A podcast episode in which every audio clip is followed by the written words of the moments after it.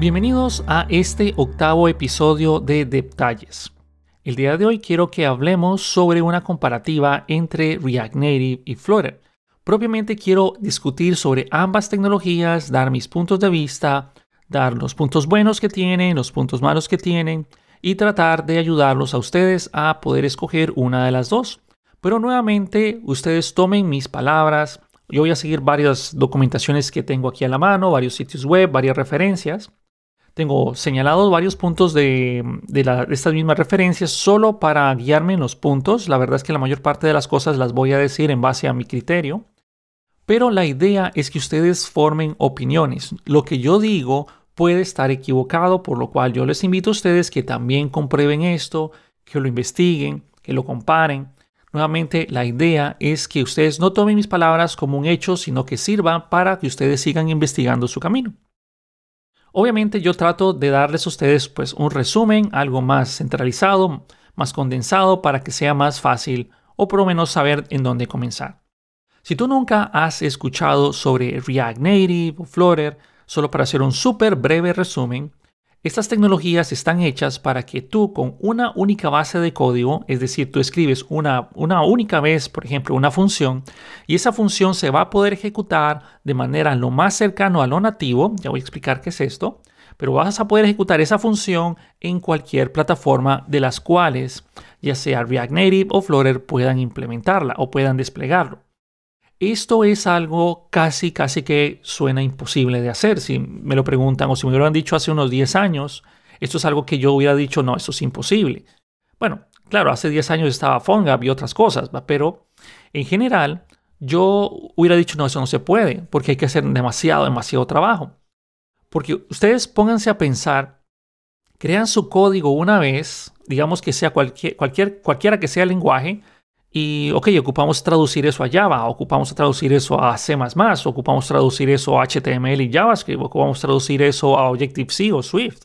O sea, suena como casi increíble, pero ese es el objetivo de ambas tecnologías. Que ustedes escriben el código una vez y lo van a poder correr en muchos lugares de la manera más cercana a lo nativo. ¿Por qué digo de la manera más cercana a lo nativo? Porque realmente, a pesar de que sí estamos o el código es traducido de ciertas maneras a código propiamente de la plataforma en la que se monta, usualmente estas tecnologías terminan creando un código un poquito adicional de lo que sería un código propiamente en la plataforma objetivo. No es que sea malo, la verdad es que es bastante eficiente y las aplicaciones tienen un rendimiento muy, muy bueno. Es decir, es casi, casi eh, imperceptible si hay alguna pérdida de frames en la mayoría de los casos. Me refiero a los frames a la hora de renderizar la aplicación y hacer animaciones y verlo. Ok, vamos a hacer, una vez dicho eso, vamos a seguir hablando ahora sobre una comparativa un poco ya más a detalle. React Native es un framework multiplataforma creado por Facebook, como la mayoría de ustedes imagino que sabrán. Facebook, inclusive el mismo Facebook, usa su propia tecnología, su propio framework para trabajar con muchas aplicaciones relacionadas a pues, su misma plataforma. Y hay otras personas que lo usan, ya voy a hablar sobre eso. La idea de React Native y el punto más fuerte que tiene React Native es que si tú ya conoces o estás familiarizado con JavaScript, conoces TypeScript, conoces, bueno, no necesariamente TypeScript, pero digamos que conoces JavaScript, y también ya has trabajado con React, propiamente la librería para hacer aplicaciones web, entonces aprender React Native es relativamente sencillo. ¿Por qué? Porque estás reutilizando y vas a poder reutilizar muchas cosas que tú tienes en tu aplicación web y las vas a poder integrar en React Native, inclusive muchos paquetes que se encuentran en NPM, que es uno de los repositorios más grandes del mundo de código abierto. Es increíble la facilidad con la que tú vas a poder aprender React Native a comparación de otras tecnologías, pero ya llegaremos a eso. Otro punto fuerte que tiene la parte de React Native es que si tú ya tienes hecha tu aplicación en React, por ejemplo, hiciste un programa en el cual tienes tus hooks, tienes tu context, tienes tu patrón Redux ya establecido, tienes componentes que ya están funcionando, digamos que componentes claramente encapsulados, Pasar eso a React Native es relativamente simple también, especialmente los hooks, context y otras cosas. Los que ya es propiamente de HTML, ahí sí vas a tener que hacer ciertos ajustes, pero en la lógica de negocio es casi casi un control C y un control B. Es increíble. Ahora vamos con la parte de Flutter. Flutter está considerado por el mismo equipo de Google actualmente como un toolkit. Y digo actualmente porque ha ido evolucionando, ha ido cambiando inclusive el mismo nombre, pero ha ido evolucionando y va a seguir evolucionando, pero actualmente está considerado como un toolkit. Básicamente es un set de herramientas que tú tienes para hacer aplicaciones, como los que habíamos mencionado, para web, para móvil, para de, escritorio, entre otras cosas. Algo que a mí me impresiona de Flutter no es que React Native tampoco lo incluya, ya voy a hablar sobre eso, pero estamos hablando ahorita de puntos que me sorprenden de Flutter, es la velocidad con la que tú puedes hacer ciertas cosas gracias a la cantidad absurda de widgets que tiene. Para las personas que no saben qué es un widget, básicamente todo en Flutter es un widget, pero en pocas palabras un widget podría ser un botón, podría ser una caja de texto, podría ser un label que tú pones en algún lado de la pantalla, un navbar, cualquier cosa en Flutter es un widget.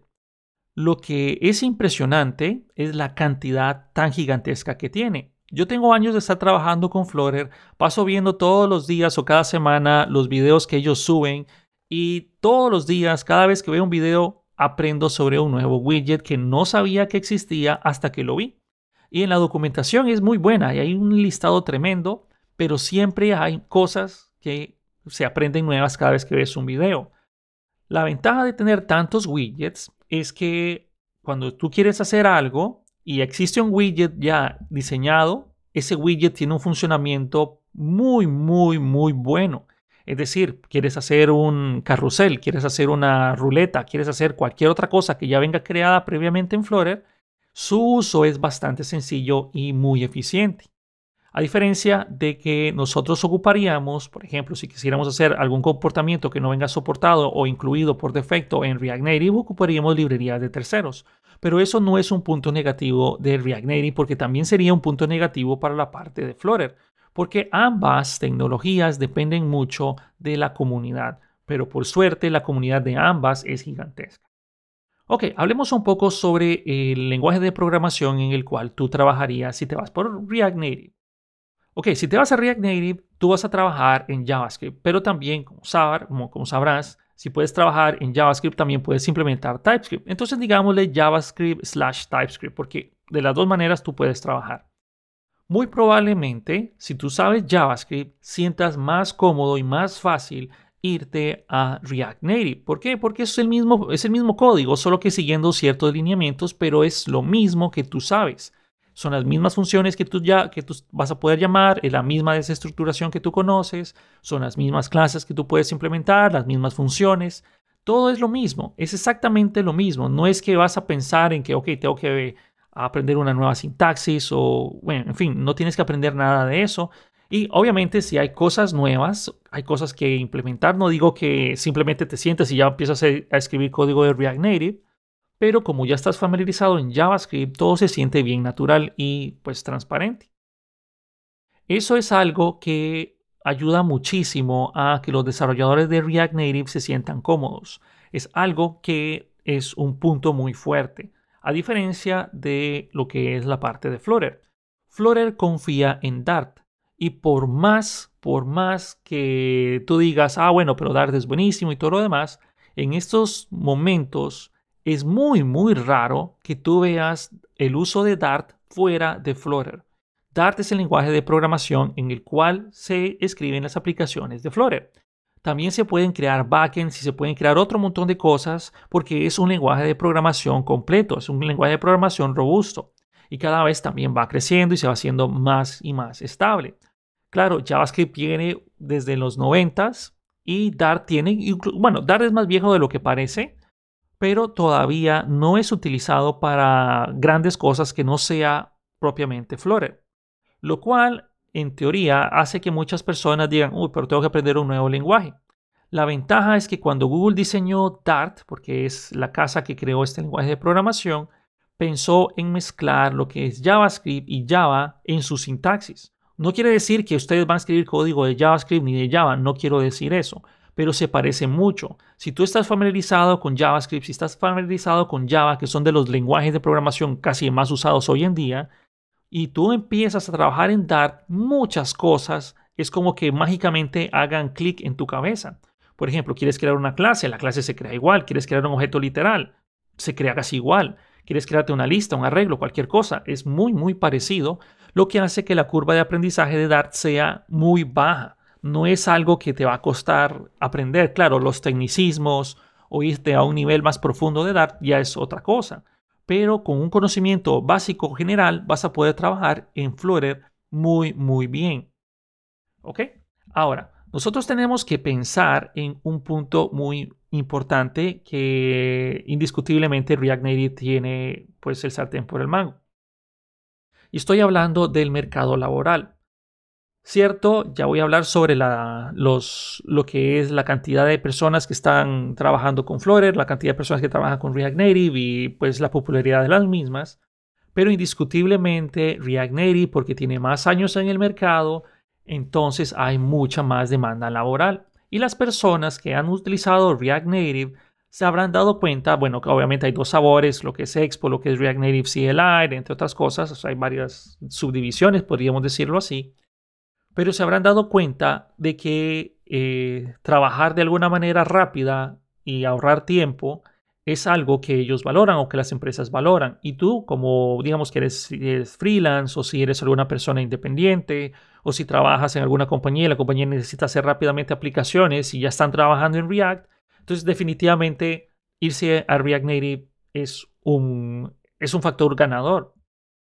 No quiere decir que Flutter no, lo, sea competencia, no quiere decir que no se use Flutter en el mercado laboral, pero comparados en comparaciones, la verdad es que React Native pues eh, es abrumadormente superior a Floren en ese aspecto. Ahora, hablando ya oficialmente de los años de lanzamiento, porque también es cierto que es algo injusto comparar una tecnología que tiene más años que Flutter. Por ejemplo, el, lanzamiento oficial de Flutter fue en el 2018 y el lanzamiento oficial de React Native fue en el 2015. O sea, estamos hablando en estas alturas de seis años hace de que fue lanzado React Native y solo tres años desde que oficialmente se liberó Flutter. Entonces, esto ha hecho que la brecha pues sea muy grande. Pero, pero conforme ha ido avanzando el tiempo y las personas han utilizado Flutter, es increíble ver la buena aceptación que ha tenido este UI Kit o este UI Toolkit. Bueno, ambas tecnologías son excelentes. Ambas tecnologías te van a servir para lo que posiblemente tú tengas en mente, pero ya vamos a hablar en más detalle de eso. Ok, nuevamente vamos a seguir un par de puntos que tengo aquí anotados, solo para que dejemos esto claro. El creador de lo que fue Flutter es Google, tanto el lenguaje de programación como el UI Toolkit de Flutter. La ventaja de que estas dos tecnologías estén de la mano es que propiamente Google no va a hacer un cambio en Dart que afecte Flutter. ¿Ok? ¿Por qué? Porque sería como matarse a sí mismo no lo va a hacer y esto nos asegura una excelente compatibilidad con versiones futuras. La mayor parte del uso de Dart es Flutter. Casi que el 95% de todo lo que está escrito en Dart es aplicaciones de Flutter. Por lo cual Google va a prestarle mucha, mucha atención a que Dart jamás afecte Flutter. Y cada actualización de Dart va a ir apuntando directamente, al menos hoy en día, a que Flutter sea mejor, a que Flutter tenga mejor rendimiento, a que Flutter sea más rápido, a que la compilación sea más rápida, a que el hot reload sea más rápido y todo eso gracias obviamente a los compiladores que tiene Dart. Por el otro lado tenemos lo que es React Native que fue creado por Facebook, pero obviamente Facebook no es el creador de JavaScript, no es el creador de TypeScript, no es quien controle el estándar del ECMAScript. Claro, es un, por decirlo así, es un gigante en la industria, pero igual depende de JavaScript. Si el día de mañana JavaScript hace alguna característica que, por ejemplo, rompiera el código, cosa que la verdad que jamás ha hecho y no es un punto en contra y no voy a hacer mucho énfasis en eso, pero si eh, JavaScript hiciera algo en un futuro que React Native no aguanta, entonces ahí habría que ver qué se hace, o sea, habría que pensar cómo lograrlo. Pero esto jamás ha pasado en la parte de JavaScript. De hecho, JavaScript no tiende a hacer breaking changes en su código o en su lenguaje de programación, porque hoy en día todavía puedes usar código desde hace quién sabe cuántos años, porque hay muchos sitios web que jamás se han actualizado desde los 90, aunque suena increíble. Y todavía esos sitios web con su código de JavaScript desde hace como 15, 20 años todavía sigue funcionando el día de hoy. Por lo cual no es algo que realmente te preocupe mucho. Pero sí hay que tener en cuenta de que JavaScript le importa madres lo que React Native puede hacer. React Native es quien se adapta a JavaScript. Entonces, eso es algo que ustedes tienen que tener en consideración, pero la verdad no es un punto en contra. O sea, solo es algo que ustedes tienen que saber. Ambos son abiertos, o sea, ambos son open source, sí. El lenguaje de programación de Flutter es Dart, el lenguaje de programación de React Native oficial es JavaScript, pero también puedes usar TypeScript. Y aquí viene un dato bastante importante que, acabo de sacar antes de empezar a grabar eh, este podcast, que es la popularidad en GitHub. La popularidad en GitHub se mide de varias maneras, pero usualmente podemos tomar como referencia la cantidad de estrellas que el repositorio oficial tiene. En este caso, React Native tiene 94.500 estrellas el día de hoy, que estoy grabando este video a inicios de abril del 2016. En este momento hay 94.000.5 estrellas o 94.500 bueno, 94.500 estrellas de personas y desarrolladores que es como darles like a, a, una fotografía en estos lugares, podríamos decirlo así. Y esto es una métrica bastante interesante. React Native, acordémonos, tiene seis años actualmente desde que estoy, bueno, que estoy grabando este video, o mejor dicho, este podcast, la costumbre. En fin, la parte de Flutter es increíble ver que ahora cuenta con 117 mil estrellas. Es decir, estamos hablando casi de 20 mil más, lo que significa que hay más personas que sienten que les gusta más Flutter que React Native. Y esta métrica, tal vez dirán, bueno, pero están parecidas, React Native está creciendo también. Sí, pero dado el hecho de que Flutter tiene dos años o tres años menos, tres años menos exactamente, de, bueno, es tres años más joven, que tenga más estrellas en GitHub significa bastante. Ambos soportan lo que es el hot reload. ¿Qué es esto del hot reload? Que es una característica que honestamente si tú ya has trabajado con, por ejemplo, React, Angular, Svelte, um, React Native, que sé yo, cualquier otra tecnología que tenga esta, esta característica hot reload, tratar de trabajar en aplicaciones o programas que no tengan el hot reload se siente algo como retrógrado y hace de quién sabe cuántos años atrás. El hot reload significa en pocas palabras que tú grabas los cambios en el editor o IDE de desarrollo e inmediatamente en fracciones de segundo tú ves los cambios aplicados en el dispositivo que estás queriéndolo emular o en el dispositivo que tú quieres, bueno, ver dichos cambios. Este hot reload es algo que es impresionante en ambas tecnologías. Ambos lo hacen de una manera formidable. No quiere decir que uno lo haga mejor que el otro, los dos están en un punto donde es indiferente cuál de los dos sea más rápido porque los dos son absurdamente veloces. Ambos inclusive lo pueden, pueden hacer este hot reload con el dispositivo físico conectado a tu computadora. Inclusive también se puede por Wi-Fi, pero la verdad es que es muy raro que yo haya hecho eso por Wi-Fi. Prefiero trabajarlo físicamente conectado al dispositivo, más que todo por el rendimiento y porque quiero pues trabajar de la manera más rápida. A lo que voy es que este hot reload en ambas tecnologías es formidable. Y nuevamente regresar a una aplicación donde haces un cambio, tengas que presionar F5 para compilarlo, por más rápida que sea tu computadora, el lapso de tiempo en el que se compila, se levanta y se regresa al punto de la pantalla o de la aplicación donde quieres ver los cambios aplicados, no es ni por cerca, cerca, ni por cerca, como es la velocidad de hacer esta prueba con algo que tengas hot reload. Lo impresionante de ambas es que como mantienen el estado de la aplicación, es decir, si tú llegaste, estás en una pantalla que es internamente anidada en tu aplicación, por ejemplo, te fuiste a, hiciste el login, pasaste a la pantalla de producto, seleccionaste un producto, editaste categoría y estás en un, nivel muy anidado dentro de la aplicación y quieres hacer un cambio porque te diste cuenta de que algo se salió un poquito de posición o algo cuando tú eh, seleccionaste un selector te diste cuenta que no conectaste la función que maneja el onChange del mismo. Hacer eso sin hot reload o sin esta tecnología realmente tú dices, ay Dios mío, qué pereza. Pero hay veces que tú nunca has utilizado el hot reload y eso es lo más normal para ti. Pero nuevamente, esto es algo que a mí, en lo personal, siento que me dañó, porque es tan rápido y me acostumbré a trabajar tanto con el hot reload que cuando me toca trabajar en algo que no tiene hot reload, la verdad me paso quejando. Y tengo un par de amigos que saben que eso me, sucede, especialmente le mando un saludo a Eduardo Ríos, que es uno de los que más saben cuánto me quejo cuando nos hacen programar en cosas que no usan hot reload. En fin, quiero seguir hablando de comparativas porque igual esto es ambos, ambos lo hacen muy bien. En la parte del UI, aquí ya es donde empezamos a ver bastantes eh, puntos donde la balanza se inclina y se mueve para un lado y va para el otro lado. Hablando en Flutter, gracias a que tiene paquetes independientes de Cupertino y de Material, esto te ayuda a que puedas tener un diseño bastante parecido a la plataforma en la que tú vas. Estamos hablando ahorita de iOS y Android. Olvidemos un poco de la web, olvidemos un poco de los desarrollos de aplicaciones eh, para sistemas operativos propiamente o desktop. Ya vamos a hablar de eso. Pero una de las ventajas que tiene es que como son paquetes independientes, ambos paquetes se preocupan mucho para que este estilo sea lo más parecido olvidándose, olvidándose del otro. Es decir, el paquete de Material cuenta con todo lo necesario para aplicar el estilo de Material en, aplicaciones.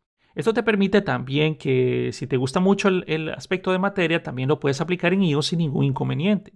Pero digamos que te gusta mucho el aspecto de Cupertino, perfectamente también lo puedes aplicar en la parte de Android y se va a ver lo más parecido a un iOS, inclusive en Android.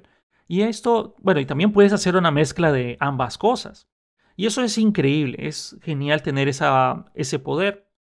Ahora, si nos vamos a la parte de React Native, React Native por defecto no tiene esa funcionalidad fuera de la caja. Lo que hace React Native es que si tú pones un botón, ese botón se traduce a cómo lucen los botones en el sistema operativo en ese momento. Es decir, ¿por qué digo en ese momento? Porque si vuelve a suceder un cambio en iOS así fuerte en el cual no sé si se acordarán del cambio de iOS 6 al 7, que fue un, creo que fue el, salto visual más grande que ha tenido iOS en su historia. Pero cuando eso cambió y cambió el estilo fuertemente, lo mismo, iba a suceder, lo mismo va a suceder con los botones que tú tengas aplicados en este momento. Si tú tienes este botón, este botón no tiene una diferencia propiamente entre Material y el aspecto de Cupertino en React Native. Es el mismo botón por lo cual el botón se va a adaptar de manera automática a ambas plataformas, por decirlo así. Lo que en teoría no es malo, o sea, en teoría no es malo, pero si tú tienes ese botón así, puede que al día de mañana este aplique ciertas condiciones especiales o agregó un padding adicional o se hizo con más borde o qué sé yo, cualquier cosa, y esto puede desordenar un poco el diseño. Pero esto es muy raro que pase. Y si pasa, obviamente, tú tienes que... Hay que probar las aplicaciones antes, ¿no? Especialmente cuando viene un sistema operativo nuevo. Siempre es bueno de que tú pruebes tus aplicaciones en esas versiones betas o los release candidates para asegurarte de que todo funcione. No es que el día de mañana tanto ni Flutter ni React Native hacen esto de que de la nada pues lanzaron una nueva versión y tu, tu aplicación se actualizó de la nada. Entonces no sucede eso. Si les llegara a pasar, eso es porque no estamos queriendo controlar de manera, por decirlo así, óptima la manera de las actualizaciones con nuestras aplicaciones y los nuevos sistemas operativos.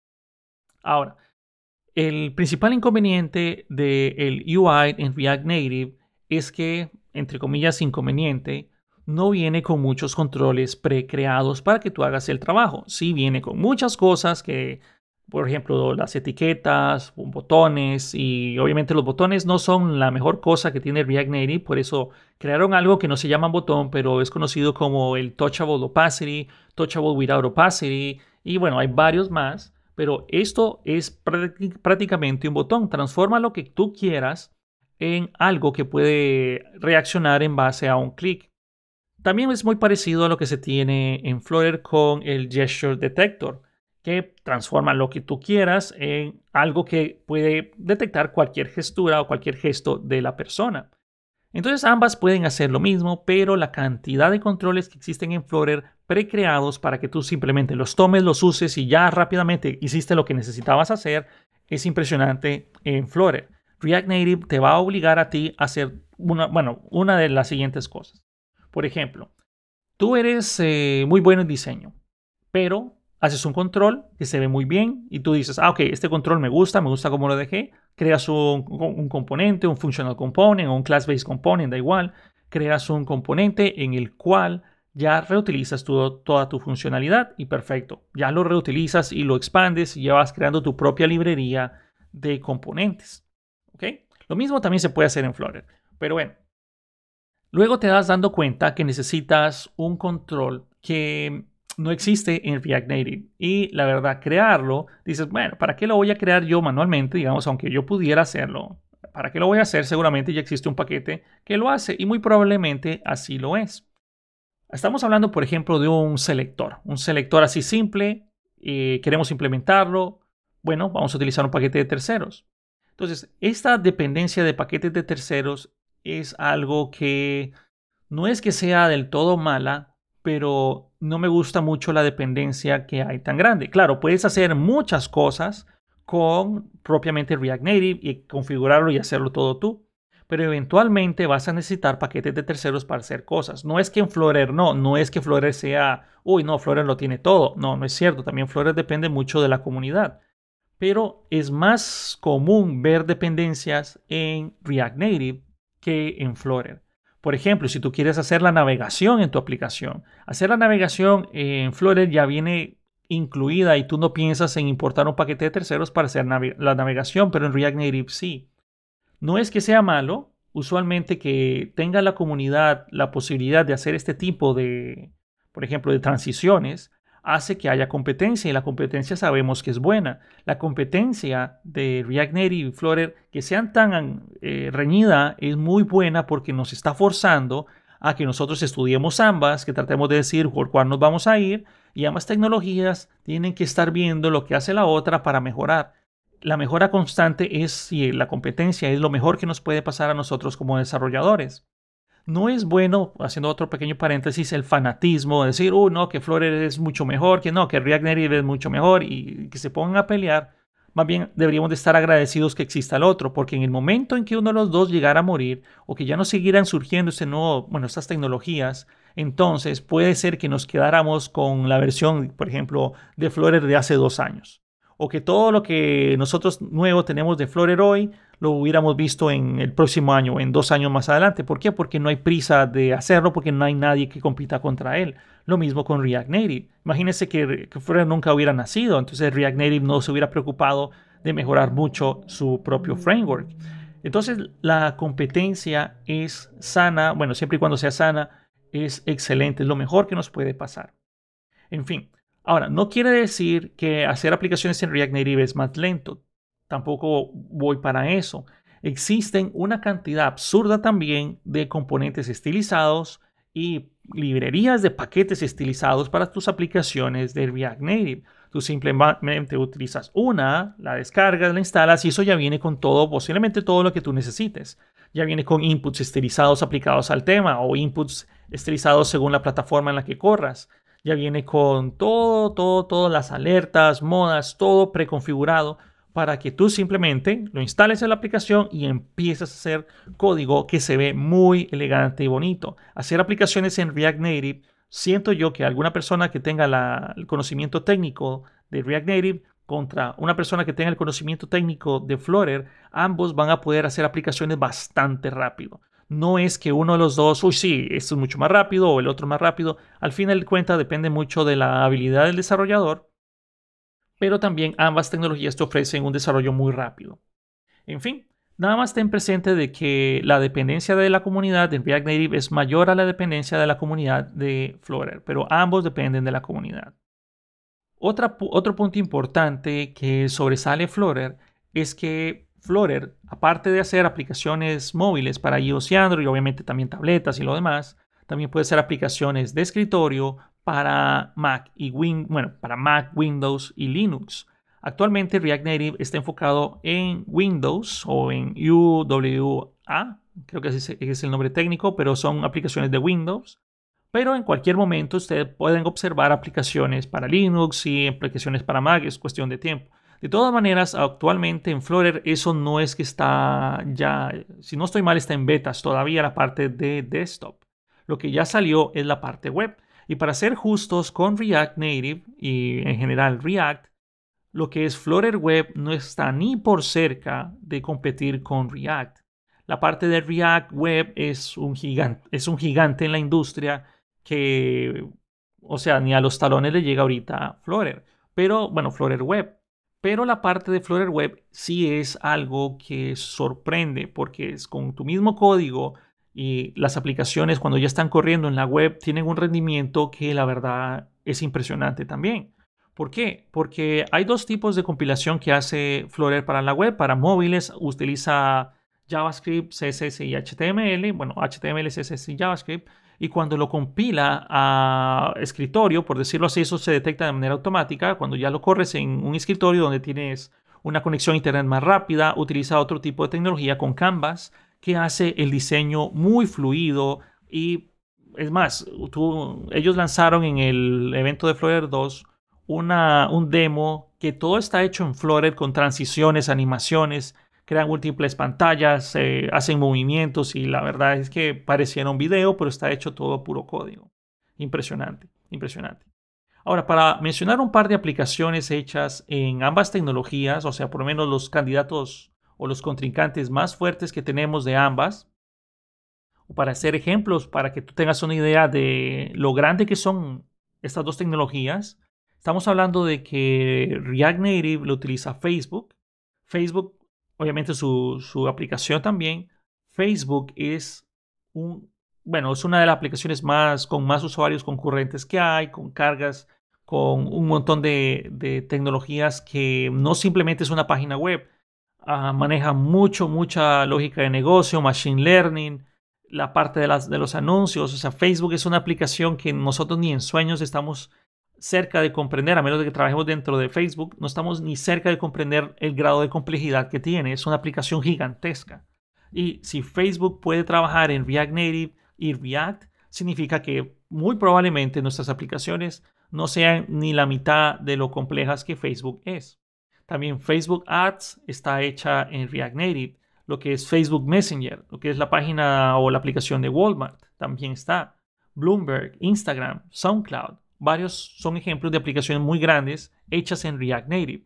Y uno de los más interesantes, que si ustedes han tenido la oportunidad de ver la aplicación de Tesla, bueno, yo no lo tengo en el teléfono, no lo tengo, ni siquiera tengo un Tesla, pero si ustedes han visto la aplicación y las interacciones, pueden ver videos de cómo la gente utiliza su celular para conectarse al carro, todo a través de Bluetooth. Es impresionante que eso esté hecho en React Native. Entonces, para que ustedes piensen de que posiblemente su aplicación no sea ni la mitad del grado de complejidad, sin, ánimo de ofender a nadie, pero muy probablemente su aplicación no sea tan compleja como ninguna de las antes mencionadas, por lo cual vas a poder hacerlo perfectamente en React Native. En la parte de Flutter, para hablar de algunas aplicaciones bastante populares, que obviamente eh, utiliza Google, por ejemplo Google Pay, Google Hub, Google Assistant, eBay Motors, la página de, bueno, la aplicación de New York Times, tengo entendido de que ya se pasó a Flutter. Square, que es una aplicación para hacer cobros, BMW, Toyota y también, bueno, obviamente ciertas funcionalidades de eBay, como ya había mencionado, están utilizando ya lo que es propiamente Flutter. También hay ciertas aplicaciones hechas por la gente de Alibaba que también están hechas en Flutter. Es, eh, ambos son contrincantes muy fuertes, ambos son aplicaciones de mucho peso. Entonces, ustedes tienen que pues, considerar que ambas tecnologías te van a servir bastante. Ahora, para empezar a cerrar este podcast, quiero dar ideas generales. Muchas personas me preguntan, oh, pero ¿cuál es mejor? ¿O cuál tengo que irme? Primero que nada, no hay ninguna, ninguna de las dos es eh, enteramente superior a la otra. Si tú te vas a hablar sobre el rendimiento de Flutter en general, cuando las aplicaciones ya están, ya están creadas y desplegadas, Flutter tiene el comportamiento más cercano al código nativo. El código nativo estoy hablando de Swift, Objective-C, Java, Kotlin todavía. Entonces estamos hablando de algo muy cercano a cómo correría si tuvieras escrito el código directamente utilizando el IDE de desarrollo y el SDK propio de la plataforma a la que tú vas a hacerlo. Flutter tiene ese comportamiento más cercano que React Native. Usualmente las aplicaciones eh, soportan mejor el frame rate en Flutter, corren mejor. Usualmente el rendimiento está mucho, mucho mejor Flutter. Pero no es un rendimiento que mm, sea abrumadormente mejor que React Native. React Native es muy eficiente también. es muy probable que tú no logres diferenciar una aplicación de React Native con una aplicación de Flutter. Es muy, muy probable que eso no lo logres. Pues, a menos de que te lo digan y que te enseñen el código, es muy difícil que tú vayas a ver la diferencia. Pero vale la pena mencionarlo y ustedes pueden ir a ver en internet y hacer esa investigación de lo que les digo para que tengan más referencias porque hay muchas gráficas, hay muchas comparaciones, hay muchos análisis que, que hay allá afuera, especialmente en Medium hay muchos, de los cuales yo los invito a que ustedes miren la comparación. Nuevamente, el punto más fuerte de React Native es la integración que tiene con React y el mercado laboral, que es gigantesco. Luego, otro punto fuerte de Flutter es que Flutter tiene una gran cantidad absurda de widgets que te van a ayudar a ti a que no tengas que reinventar la rueda. En React Native o lo haces o reinventa la rueda por lo menos una vez y creas tus componentes reutilizables para usarlos en el futuro o utilizas componentes de terceros, pero está sujeto a que ellos tienen que lanzar las actualizaciones para cuando sale una nueva versión de React Native lo cual no es que sea un inconveniente, pero eh, tienes ese paso o, esa espera, pero no es terrible porque tampoco es algo que tú inmediatamente sale una nueva versión de ya sea React o Flutter, inmediatamente no vamos a soltar nuestras aplicaciones ya hechas en producción a la última versión. Obviamente tenemos que probarlas. Nuestra experiencia de usuario, nuestros usuarios dependen de nuestra aplicación. Obviamente queremos pasarnos cuando sabemos que está todo muy estable. Para el momento en que eso suceda, ya ambas tecnologías o ambas librerías que estés utilizando ya están estables y posiblemente puedes, puedas irte de una manera más tranquila. Pero no es algo que nosotros tenemos que hacer. Es decir, sale una nueva versión de algo y lanzamos de un solo nuestras aplicaciones a producción sin probarlas. Eso no es algo que ustedes deberían de hacer. Bueno, es más fácil aprender React Native que Flutter, sí bueno, especialmente si vienes de la web, especialmente si vienes de React, es muy, muy fácil. La parte complicada de ambas tecnologías, honestamente, es el manejo del estado. Y el estado es igual o se, puede controlar de una manera muy parecida en ambas tecnologías. Por ejemplo, en React, si tú quieres comunicar componentes que se encuentren altamente anidados o, o que sean hermanos, es decir, que no tengan una conexión directa, excepto que el padre sea el punto intermedio, entonces tú ya puedes crear, ya sea implementar el patrón Redux o perfectamente usar el Context API, que es algo que ya ofrece propiamente eh, lo que es la librería de React. En la parte de Flutter también existe el Inherited Widget, el Model, el Inherited Model y un montón de cosas que la verdad, la verdad se han quedado bastante atrás gracias a que la comunidad ha creado gestores de estado tan poderosos que la verdad eventualmente siento yo que el equipo de Flutter los va a terminar asimilando para que sean parte del código propio de Flutter en lugar de que sean paquetes de terceros. Siento que ese es el futuro de la mayor parte de los gestores de estado. Pero bueno, puede que nunca suceda, eso solo es una opinión que estoy tirando al aire. Pero a lo que voy es que usar el gestor de estado en Flutter es un poco más complicado de lo que es usar el gestor de estado en React. También puedes implementar Patron Redux y un montón de gestores de estado que casi que nacen gestores de estado en Flutter como nacen frameworks y librerías en JavaScript. Pero las que son populares en Flutter son bastante fáciles de implementar. La verdad es que ahí ya queda mucho a pasar la curva de aprendizaje de cómo saber cuándo tengo que redibujar mis widgets y cómo saber cómo puedo compartir información entre ellos. Al fin y al cabo, ambas tecnologías te van a servir para el objetivo que tú quieras. Es muy raro, o sea, no se me viene a la cabeza nada que Flutter pueda hacer que React Native no, exceptuando la reutilización de la mayor parte de tu aplicación web. Exceptuando eso, porque eso sí tiene la ventaja de React Native. Y la parte de Flutter Web es buena, pero no se compara con React. Pero a lo que voy es que ambas tecnologías te van a servir para crear tu aplicación móvil, tu aplicación de escritorio. Y este es otro punto que casi se me olvida. Flutter puede hacer aplicaciones para Mac y puede hacer aplicaciones para Linux también, aunque se encuentra en betas y posiblemente ya a mediados de año o a finales de año ya tengamos la versión estable para hacer aplicaciones eh, realmente universales, por decir así, universales, ya estamos hablando de todo donde tú puedes correr tu aplicación Eso es algo que Flutter puede ayudarles a ustedes a, a resumir muchísimo, muchísimo el tiempo. Usualmente nosotros estamos moviéndonos a un punto donde las personas interactúan más con el celular que con las mismas aplicaciones web. Muy probablemente esto llegue a pasar en muchos lados de las oficinas. Claro, en las oficinas sabemos que tenemos nuestra computadora, el escritorio, y son personas que están sentadas en un escritorio donde reciben las personas y las atienden.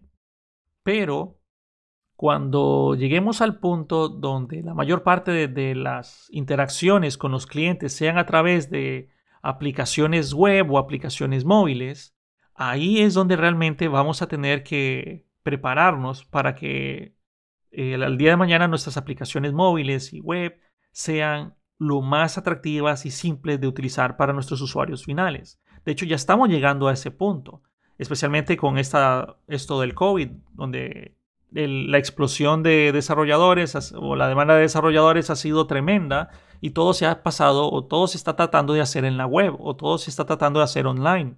Y esto ha hecho de que la parte del desarrollo móvil, la parte del desarrollo de estas tecnologías sea cada vez más utilizada. En fin, vamos a ir cerrando este podcast. Nuevamente quiero darles las gracias a todas las, personas que están patrocinando el podcast. Ustedes pueden encontrar el URL del patrocinio ahí en la descripción del mismo, de este mismo podcast. En algún lado está, por si acaso quieres ser un patrocinador. Y nuevamente le doy las gracias a cada uno de ustedes, las personas que están donando para mantener esta motivación y por lo menos meterme presión de que tengo que seguir haciendo esto todos los, todas las semanas. La verdad es que hacer estos podcasts es algo que lo hago por pura amor al, trabajo, no es algo que quiero hacer porque me paguen, pero es muy, muy agradecido, o me siento muy agradecido con las personas que deciden dar, aunque sea 99 centavos. Eso ayuda muchísimo a, a saber que tengo que hacer podcasts de calidad, porque también quiero que ustedes no solo se queden con mis ideas, también quiero que ustedes sepan dónde encontrar más información y esto también me sirve a mí para que sea un complemento de lo que enseño en línea, de mis videos de YouTube, de mis cursos en Udemy. Y realmente lo que, eh, si, ustedes, quieren ayudar, obviamente eh, ser un sponsor es una de las mejores formas. Pero si ustedes realmente me quieren ayudar bastante, traten de conseguir mis cursos usando mis cupones que se encuentran en mi sitio web. Eso es para mí lo mejor que podemos hacer para ayudarme directamente. Nuevamente, muchas gracias a todas las personas que me están dando el patrocinio. Más adelante y en los próximos videos siempre voy a empezar a hacer una sección en la cual les dé propiamente los nombres de los nuevos sponsors, más eh, las gracias a las personas que todavía siguen siendo sponsors. Nuevamente, muchas gracias a ustedes. Y bueno, esto ha sido el último momento de este episodio. Espero haber dejado claro varias cosas, varios puntos que les haya gustado, que hayamos pasado un rato agradable y espero que hayas llegado al lugar donde hayas querido llegar, ya sea tu trabajo, tu casa o donde sea que tuviste la oportunidad de escucharme y hayamos tenido un rato agradable. Nos vemos hasta el siguiente episodio de Detalles.